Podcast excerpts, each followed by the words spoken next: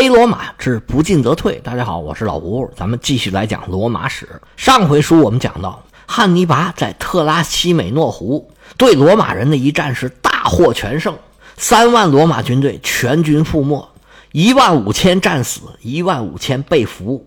这仗打完，罗马人是彻底害怕了。进入意大利以来，汉尼拔是三战三胜，一次比一次打得漂亮。如果说前两仗打完了，罗马人这心里啊，多多少少还不是太服气，觉得汉尼拔呀靠着天气和自然环境取胜，是他运气好、侥幸，这不能算他的真本事。但是特拉西梅诺湖这一仗打完之后，越来越多的罗马人明白了，我们罗马人呢不是运气不好，就是打不过人家。这仗打完之后，汉尼拔和罗马城之间已经没有任何的天然屏障了，罗马人当时就把台伯河上的桥给拆了。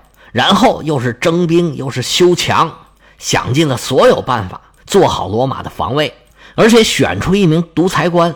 从这个独裁官的人选，你可以看得出来，罗马当时这是对前任执政官冒进政策的一种反动。前任执政官就是高卢人的死敌，死在特拉西梅诺湖的战场上的弗拉米尼乌斯。他主张啊，主动出击，跟汉尼拔正面对决，结果吃了这么大的一个亏。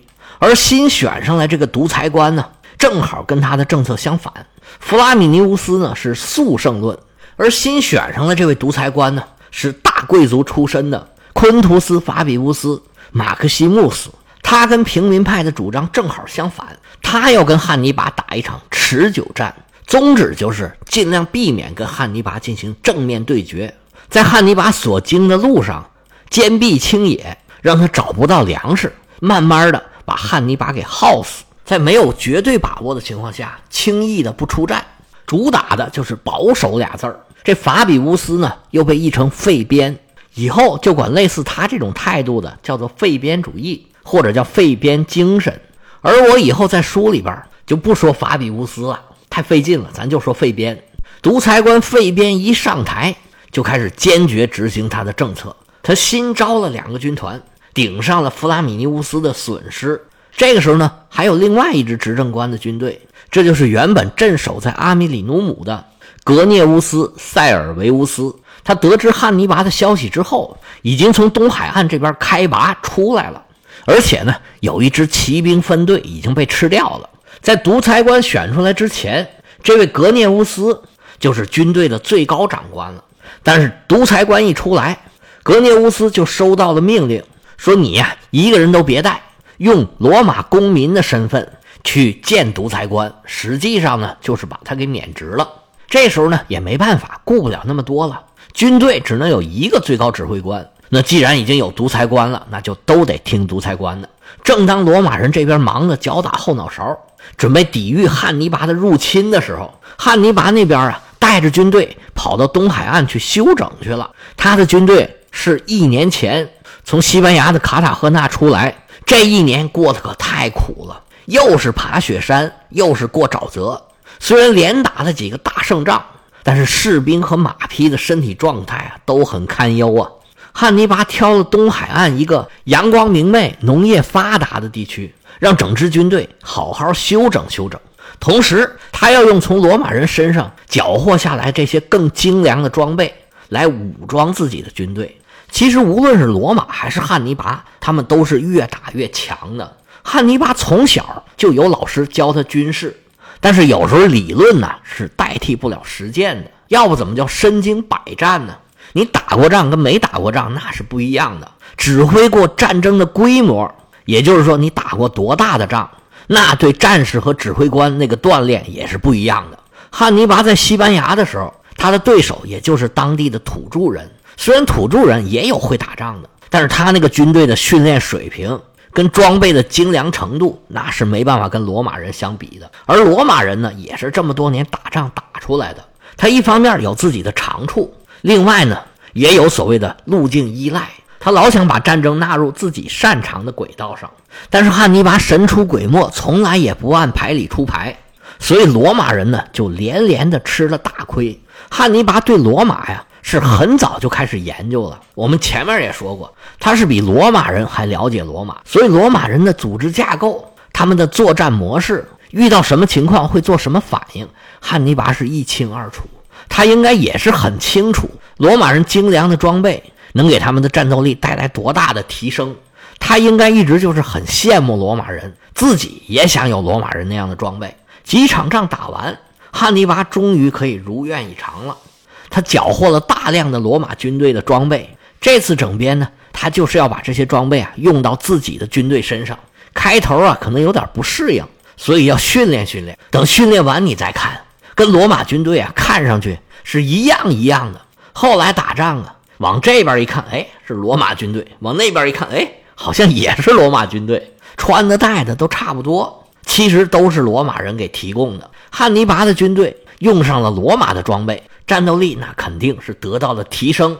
汉尼拔手里又多了一张牌，加上汉尼拔一路走来，他这么多的战争经历，还有胜利给他带来的自信，汉尼拔这时候就更强大了。而罗马呢，也从汉尼拔身上学到了很多东西。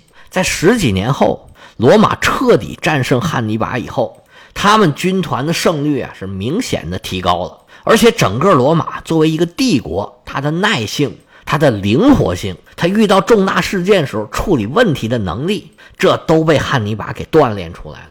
所以我经常讲，战争是一个互动的过程，战争双方互相学习、互相克制，军事能力是一起提高的。而且战争的胜负呢，并不一定只是跟军事能力有关系。有多种因素影响着战争的胜负。历史上最能打的军队输掉战争，这往往不是什么很新鲜的事儿。现在你上网啊，时不时就能见到这样的话题：说秦国的军队跟亚历山大的军队，如果他们打一仗，到底谁能赢？那个时候还不是秦朝呢，亚历山大东征离秦朝建立还有一百多年呢，那时候还是秦国。还有说汉武帝的军队跟罗马军团谁能打赢？这种问题呢，就单纯比装备，摆一摆硬件看看谁更强，这还是个趣味但是缺乏了双方互动的这个过程啊，这种比较就没有意义。其实这种战争的互动呢，是持续进行的。汉尼拔跟罗马在互动，罗马其实跟很多地方都在互动。罗马军团吸收了很多周边地区这些军事力量的优点，比如说希腊的密集阵型，还有马其顿的长枪阵型。他们跟汉尼拔也学了不少东西。后来无敌的罗马军团是在多方学习的基础上才锻炼出来的，而且罗马军团呢也一直在改革，无论从组织架构还有他们的装备，经历了不少次很大的改革。要不然他们想保持这个军事优势也不容易啊。我们中国历史上这种互动啊也是一直在进行的，包括汉朝的时候跟匈奴，南北朝的时候南方跟北方。宋朝跟金国，像汉武帝跟南宋都是开始是打不过的，后来就想各种各样的办法。汉武帝就直接把匈奴给打崩了，而南宋呢，到岳飞这儿最起码能跟金国打的是有来有回。在金国之后，蒙古人也是到处学人家的打法。如果单靠蒙古人最开始的那些骑兵打法，他是无论如何也不可能打下这么大地方的。哎呀，有点扯远了。我的意思就是说呢。战争就是一个互动的过程。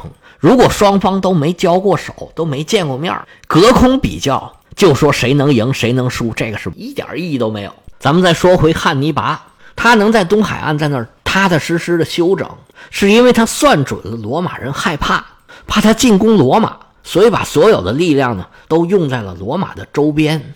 根本也就没有心思去想汉尼拔到底在哪儿。当然了，这个安全最重要嘛，尤其是首都的安全。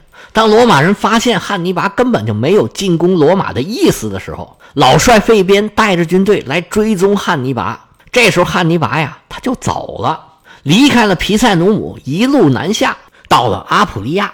阿普利亚位于意大利的最东南。意大利不是一个高跟大皮靴子吗？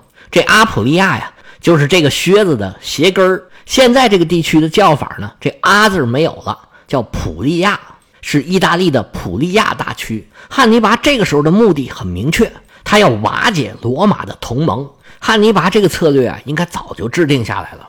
他对罗马那么有研究，大概率他从出发的时候就已经想好应该怎么办了。这么重大的问题，他不可能冒蒙跑过来临时现改主意。他应该对自己的行动啊是早有一个大致的计划。他肯定是早就认识到罗马的力量最主要就是来源于他的同盟。他来意大利一年，跟罗马人干了这么多仗，这个体会应该是更深了。所以现在汉尼拔的任务就是要瓦解罗马的同盟。汉尼拔刚从埃特鲁里亚地区过来，那里啊早就使用高卢雇佣军了，所以不足为虑。罗马同盟最巩固的当然是拉丁人，瓦解拉丁人太困难了。除了拉丁人之外呢，跟罗马最铁的就是他们东边山上的萨贝利民族。汉尼拔打完那个特拉梅西诺战役之后，往东海岸走的过程之中，曾经路过萨贝利地区，面对汉尼拔的拉拢啊，这些城邦向汉尼拔交钱的。交粮的都有，但是投降的是一个都没有。汉尼拔经过的时候，一个个都是城门紧闭，跟我们谈点条件，这都好说。但是让他们投降，那是坚决的不行。实在不行，你就来打我吧。但是这不是汉尼拔的性格，汉尼拔从来都是先动脑子，尽量用最小的代价取得尽量大的收获。既然说不通，那就算了，直接就从这地方过去，到东海岸去休整去了。等他休整的差不多，出发去阿普利亚，没多久他就发现呢，老帅费边带领着罗马军团慢慢的跟上来了。汉尼拔到了阿普利亚的北部，他就没有继续往南走，而是往东边拐。东边有什么呢？这儿有一个叫卢卡尼亚的罗马的城堡。现在汉尼拔的策略除了瓦解罗马的同盟之外，还要寻求跟罗马人的正面对决，杀伤他的有生力量。在他的同盟面前展示罗马人的无能，而且走到路上，如果看到罗马的殖民地和罗马人，那管你是不是军队。汉尼拔经过卢卡尼亚的时候，收到情报说罗马军队啊在后边跟着呢，已经在我们不远的地方扎营了。汉尼拔说：“太好了，你来了，那咱就打一仗吧。”于是汉尼拔就带队过去跟罗马人对峙，想要寻求跟罗马人决战，但是啊。现在这个罗马主帅已经换成了老成持重的费边了。无论汉尼拔怎么叫阵，费边是不为所动。你有千条妙计，我有一定之规。你想决战吗？那我就不跟你打。汉尼拔一看这也没用啊，只好骂骂咧咧的就走了。汉尼拔从阿普利亚出来，下一站就是萨莫奈的山区，跟以前一样，他是一边烧杀抢掠。一边寻求同盟，结果汉尼拔发现呢，原来跟罗马人势同水火的萨莫奈人，现在也对罗马是忠心耿耿，无论怎么诱惑，都没有人投降。汉尼拔说：“不投降就不投降吧，那我走，我再去别的地方碰碰运气。”于是汉尼拔继续向西，他就到了整个意大利最富裕的一个地区，就是坎帕尼亚地区。当时坎帕尼亚最大的城市叫卡普亚。这里农业发达，贸易便利，是比罗马更加富裕、更加繁荣的一个城市。可以说，那个时候啊，整个意大利唯有卡普亚是一个可以跟罗马基本上处于平等地位的城市。而且呢，这里原来是希腊的殖民地，周边的城市都是希腊人建的。那希腊人的文化水平就比罗马人要高。用个不太恰当的形容词吧，就是卡普亚这边啊比较洋气，罗马那边呢比较土。正是因为卡普亚比较发达，所以罗马对他的制约是更严的。只要罗马人想要钱了，第一个想的就去找卡普亚要，所以受罗马压迫也是最重。城里边呢也有不少反罗马的势力。本来汉尼拔通过自己的情报网已经和卡普亚建立了一定的联系了，他希望自己兵临城下，能让包括卡普亚在内的坎帕尼亚人背叛罗马的联盟。但是最后啊，这事儿也没办成，让汉尼拔是大失所望。事儿没办成，汉尼拔想要掉头回去，再回到阿普利亚的时候，他发现，嗯，这局势有点不对了。原来费边带着罗马军队呀，是一直远远吊着他呢。汉尼拔是从山上顺着沃尔图诺河的河谷，一路朝着东南走，才来到了坎帕尼亚平原。费边在他后头啊，就一两天的路程。汉尼拔出了河谷，费边就到了。他在这个隘口的出口一看，嗯，这个地方好啊，悬崖峭壁，地势险要不说，这是整个平原唯一的一个出口。只要守住这个山口，汉尼拔他就出不去了。于是费边就派了四千人守住隘口，自己带着主力在附近的一个山丘上扎下大营。单等着汉尼拔一来，就会发现自己被困住了。费边手下的军队啊，一路看着汉尼拔烧杀抢掠，在汉尼拔身后看到被抢完的村庄那个惨状，早就按捺不住了，都想跟汉尼拔好好打一仗。他们等啊等啊，终于把汉尼拔给等来了。汉尼拔远远的就知道这局势不对呀，他现在是趁着坎帕尼亚是秋收的季节，抢了好多的粮食，大车小车堆的是满满的。他现在啊是要找一个易守难攻的地方。设置一个冬营，在那儿过冬。眼前的路被堵住了，我又不能一直在这等着。地形不利，我又不能硬攻，而且还带了这么多的辎重，那可怎么办呢？汉尼拔是眉头一皱，计上心来，下令全军呢暂时休整，大白天的先躺下睡一会儿。罗马人一看，哎，汉尼拔扎营了，哈哈，他没办法了。汉尼拔呀，汉尼拔，你也有今天呢。等什么时候开战？我们好好的收拾收拾你，那汉尼拔就没办法了吗？哪能呢？天黑了之后，汉尼拔叫来他的军需长，叫哈斯德鲁巴，说：“你呀，给我找一大群的牛，然后把这些干柴呀都绑到牛角上，把这些干柴都点着了，把牛都赶到山口，让牛就顺着这山道拼命的跑，就相当于每个牛举了两个火把。那牛看见自己鸡就着火了，当然害怕了。”就在山道上拼命的往前跑，那守在隘口上的罗马人能看不见吗？赶紧往前追，追着追着才发现，嗯，怎么这么香啊？走近了一看才知道，嚯，原来是烤牛肉啊！我们上当了。结果刚发现自己上当，四面八方就飞过来雨点一样的头枪。原来是跟牛群一起跑过来的努米底亚的轻装步兵，早已经在周边埋伏好了。罗马的守军一来就被围在当间轻易就被消灭了。这回这山道没人防着了，汉尼拔带着全军摸着黑大摇大摆的从山口离开了坎帕尼亚。那那边闹那么大的动静，费边这边一点不知道吗？哎，他还真看见了。但是这个时候黑灯瞎火的，费边他也不敢出去啊。如果这个时候又冒冒失失的出去，说不定又被汉尼拔打了一个埋伏，那可要了命了。汉尼拔再次用计化解了自己一个危机。费边这边呢，好不容易有一个拿捏汉尼拔的机会，结果就这么轻易的又失去了。他心里当然也是懊恼不已，但是没办法，这种损失实在是很难避免。谁让汉尼拔那么厉害呢？于是费边呢，还是按照自己一贯的思路。继续远远地跟着汉尼拔，而且咬牙忍住了，不跟汉尼拔开战。但是这个时候啊，这舆论可就受不了了。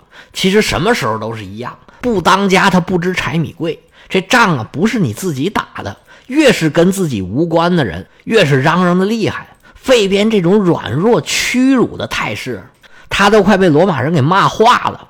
而且这话呀是越说越难听。汉尼拔一看，哎，既然你都这样了，我再给你加一把火吧。